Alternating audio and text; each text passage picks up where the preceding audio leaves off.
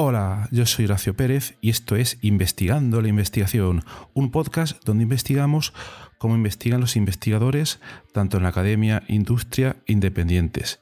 Todo ello mediante entrevistas y debates abiertos, técnicas y estrategias para mejorar todas las partes del proceso investigador y no menos importante, opiniones abiertas que espero llamen tu curiosidad y te hagan también reflexionar.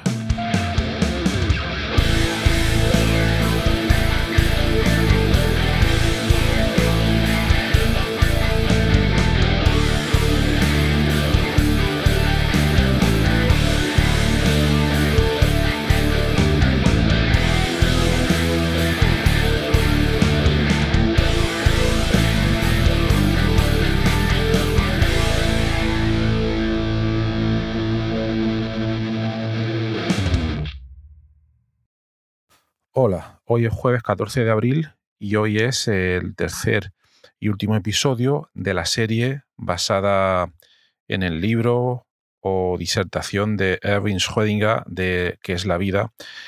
que ya hemos comentado, empezado en los dos episodios anteriores.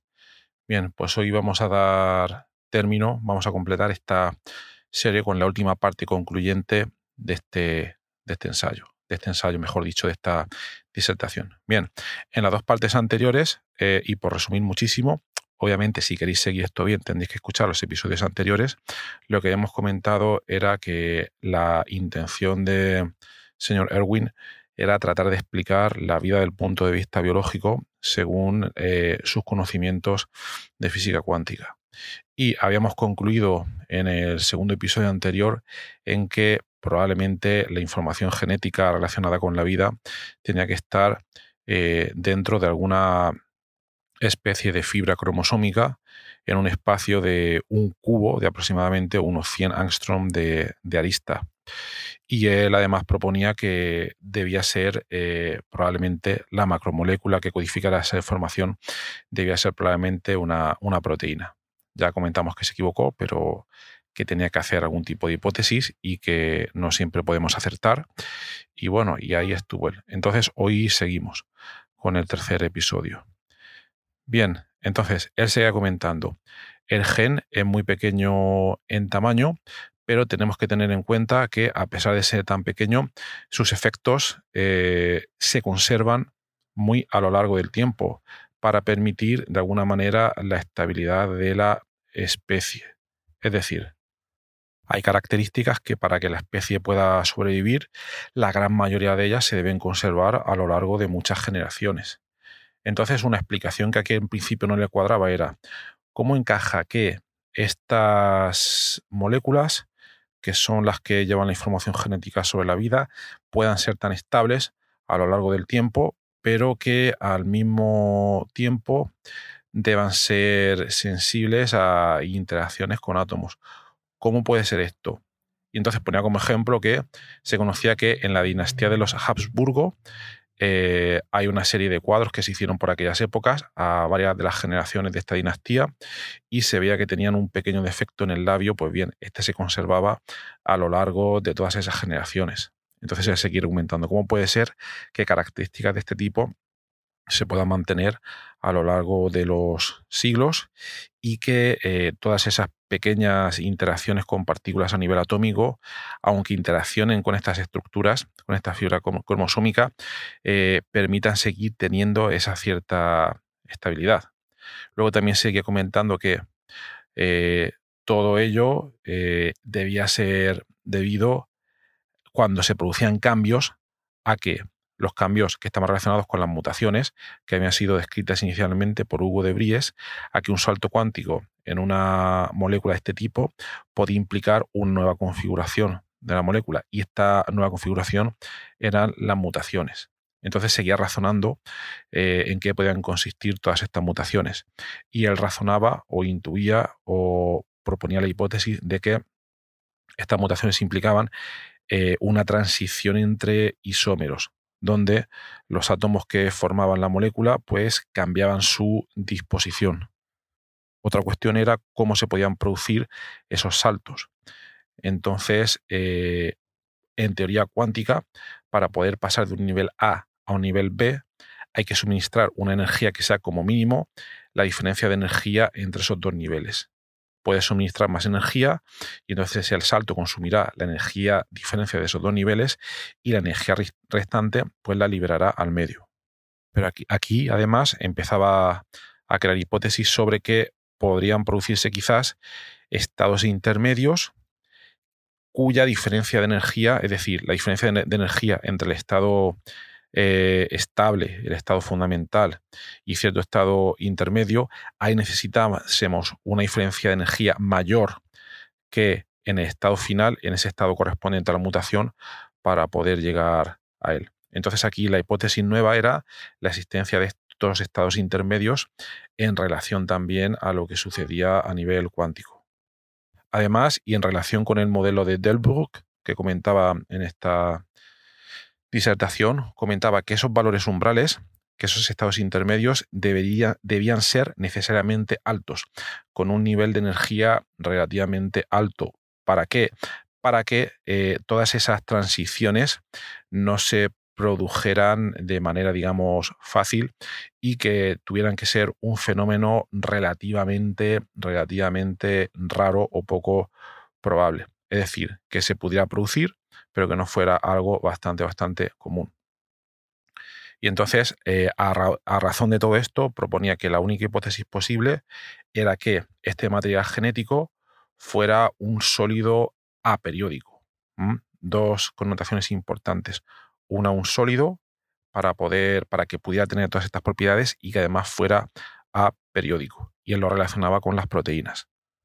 En aquel entonces, además, se conocía que a, través de diversos estudios que los rayos X podían producir mutaciones, pero después de diversos estudios de aquella época se concluyó también que eh, no todas las mutaciones podían provenir de eh, interacciones de este material genético con rayos X.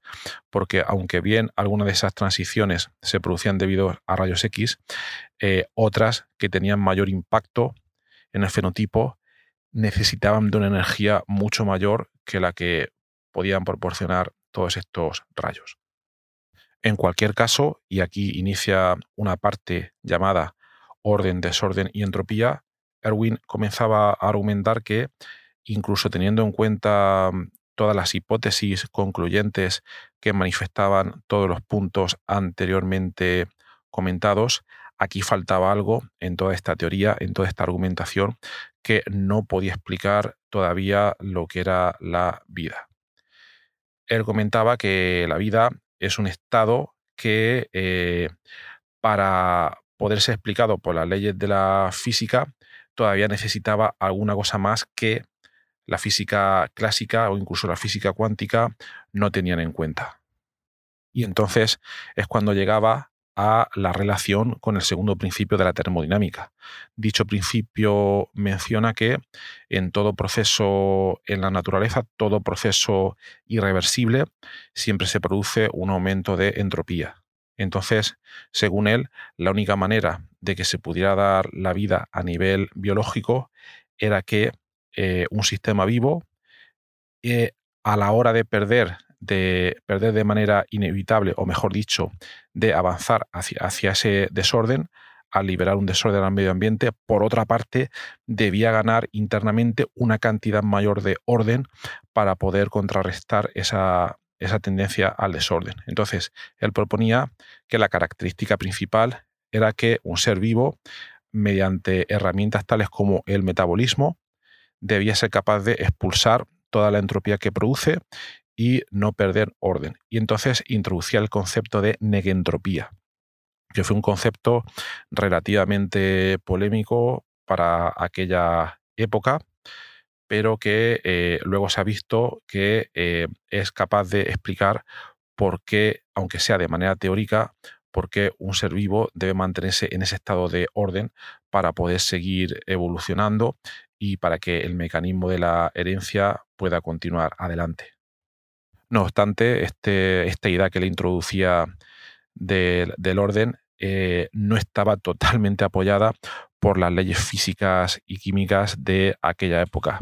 Todas ellas, en principio, no podían explicar eh, por qué se producía este estado de orden, hasta que, después de examinar otras partes de la física, él llegó a, la idea de que es aquel orden que se produce en los seres vivos, ese orden que los seres vivos necesitan mantener, eh, podía venir de dos tipos.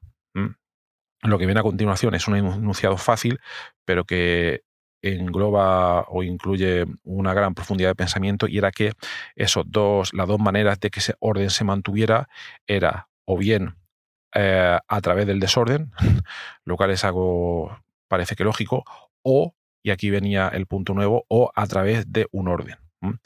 Es decir, teníamos esas dos posibilidades.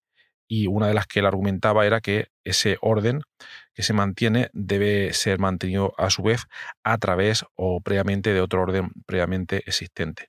Y esto lo relacionaba con, el, eh, con la teoría, con las ideas de Max Planck, que fue otro físico cuántico de los más importantes de aquella época. Max Planck proponía que el comportamiento macroscópico observable por nosotros a nuestro nivel de escala que depende de cambios dinámicos que se producen a nivel microscópico. Por tanto, concluye Erwin, la vida debe ser un proceso de creación del orden a partir de otro orden y el cual implica que a escala microscópica, porque nosotros observaríamos un mantenimiento del orden a nivel macroscópico, pero él proponía que a nivel microscópico se, se, debían de producir una serie de cambios a nivel dinámico, pero con una estructura ciertamente ordenada. Y bueno, y aquí es donde termina toda su exposición.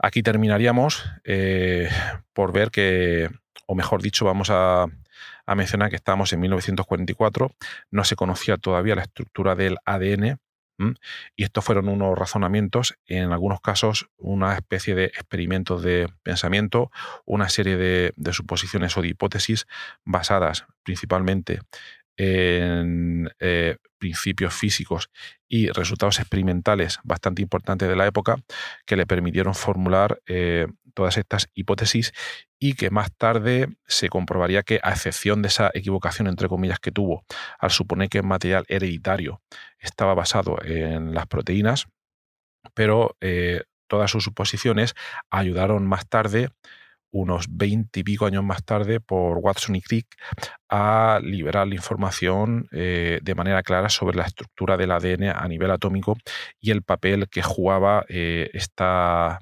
molécula, esta macromolécula en el proceso de la herencia y por tanto en el proceso de la vida. Por tanto, podríamos concluir que este señor fue un visionario como pocos, primero por atreverse a formular toda esta serie de hipótesis sobre cómo era el proceso de la vida, y también, por otra parte, por ser un valiente al ser un físico, un físico cuántico que se atrevió a explorar un problema que se salía de lo que conocíamos o de, lo que él conocía en su campo, lo cual no era algo, algo común en aquella época. Hoy en día se acepta bastante que la investigación debe ser algo multidisciplinar, pero por aquella época era algo, digamos, no bastante común. Entonces, todo el mérito para este, para este señor. Y también bastante curioso que esta obra, eh, tan influyente, años más tarde, no haya sido mencionada o que no haya tenido toda la popularidad que se merece y que este señor haya sido recordado por el típico mm, experimento de pensamiento del gato en la caja, como probablemente muchas y muchos ya conoceréis. Bueno, pues también, eh, también os recomendaría, si os ha interesado la obra de este señor, eh, tiene algunos otros, algunas otras obras.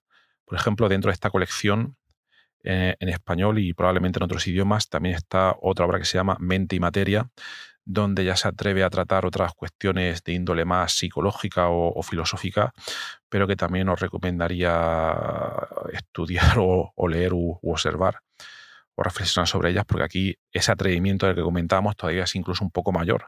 Se atreve ya no a ir de la física a la biología, sino de ir a, de la física a la psicología u otros conceptos que no son los mm, típicos que un físico eh, de, que, que, se había esperado de él. ¿no?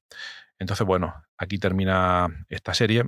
Os recomendaría, por último, pues leer, leer la obra y también pensar un poco que muchos de los grandes eh, físicos, investigadores, científicos, humanistas, etcétera, que son conocidos por alguna gran obra, luego siempre tienen muchas otras que no han sido lo suficientemente exploradas o, por lo que sea no han sido tan famosas, pero que siempre merece la pena explorar y estudiar. Bueno, pues nada, que tengáis un maravilloso jueves y hasta el próximo episodio.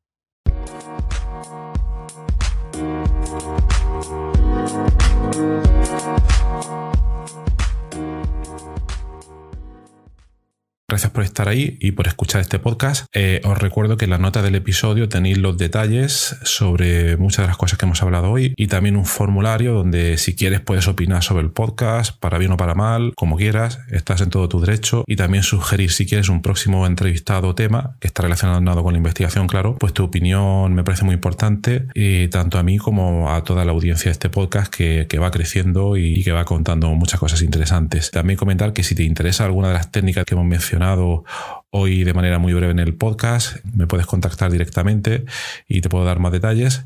Y por último, si te ha gustado, te agradecería muchísimo que lo recomendases a quien veas que le puede interesar y difundirlo por las redes sociales o donde sea. Y nada, y si estás en Apple Podcast, eh, pues ponernos ahí cinco estrellas o cuatro como quieras. Siempre viene bien. Muchas gracias. Hasta luego.